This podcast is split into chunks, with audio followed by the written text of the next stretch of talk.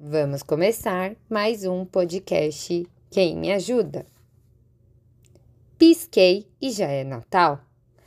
Parece que foi ontem que eu fiz um post sobre como guardar tudo depois do Natal, naquele famoso dia de Reis, 6 de janeiro. Então, já que já estamos quase no Natal, vamos vamos organizar tudo? Vamos deixar tudo lindo para o Natal?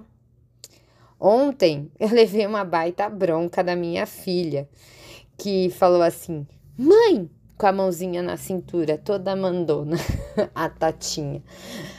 Nós estamos atrasados. O ano passado montamos a árvore em outubro. Nós já estamos em novembro e você ainda não montou a nossa árvore.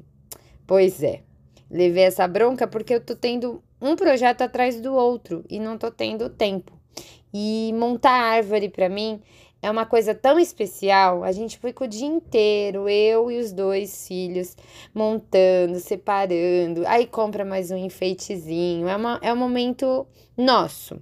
E para fazer eu tenho que ter tempo, disposição. E como eu tô tendo muitos projetos, eu estou cansada, não quis montar ainda esses dias. Vamos ver se essa semana eu finalizo, eu pego um dia aqui para montar com eles. Eles estão ansiosos.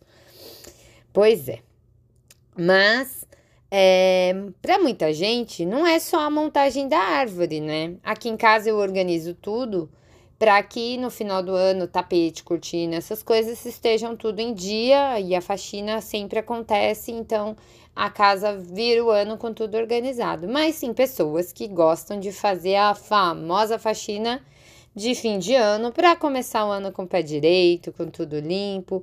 E, e eu vim hoje aqui nesse podcast trazer algumas dicas, né, de como fazer essa organização para que o cronograma seja cumprido até a virada do ano, né? De preferência antes do Natal, para que a casa fique toda linda e limpa para o Natal e para o ano que vem também, né? Que o ano que vem seja muito melhor do que esse ano.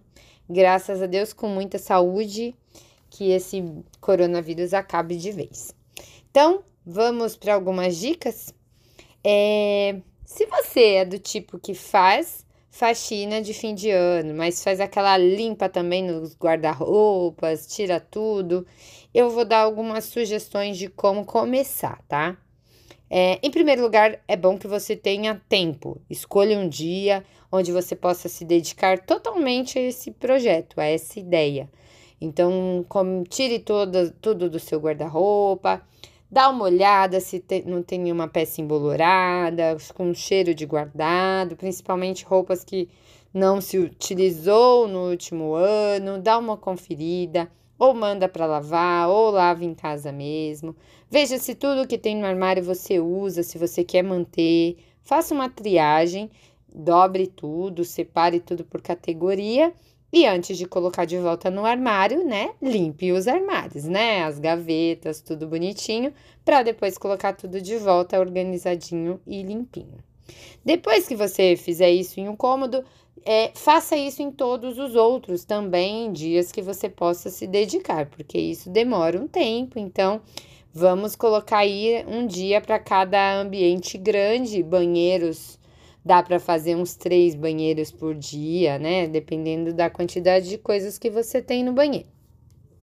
E como eu falei aqui em casa, eu já me adianto, né? No último podcast eu falei que eu mandei meu, meu tapete para lavar. As pessoas têm esse costume, né? No final do ano, tirar cortina, tapetes. É...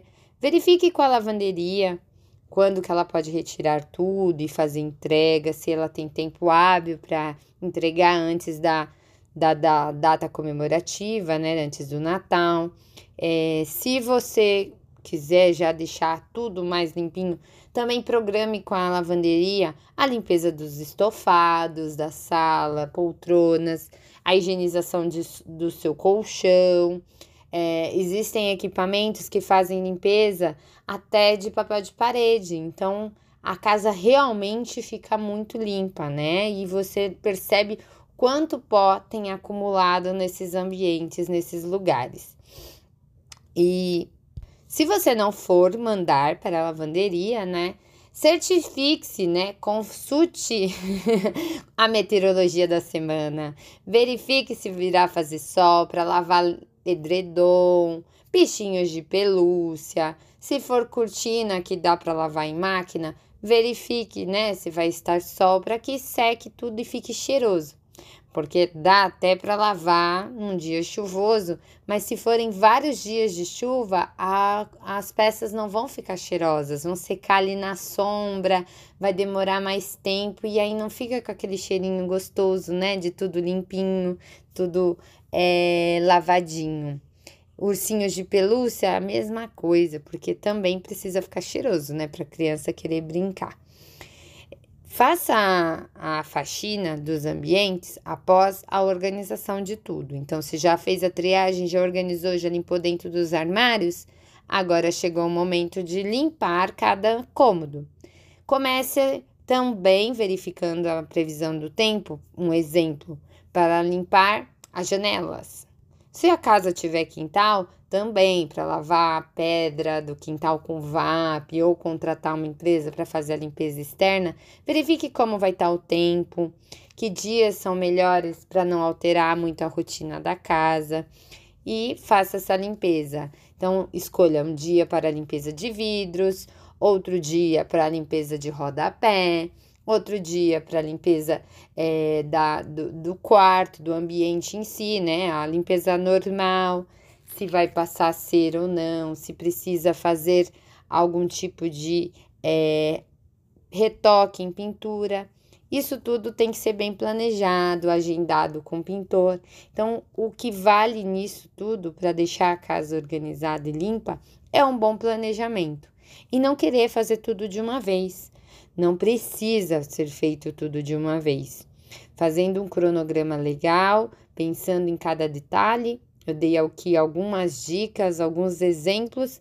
É, você vai conseguir se organizar para o Natal e Ano Novo, então dá tempo de fazer essa limpeza com calma, sem se sobrecarregar muito, né? Espero que vocês tenham gostado e bora deixar tudo limpo para o ano novo, para 2022 ser maravilhoso. Até o próximo, fiquem bem.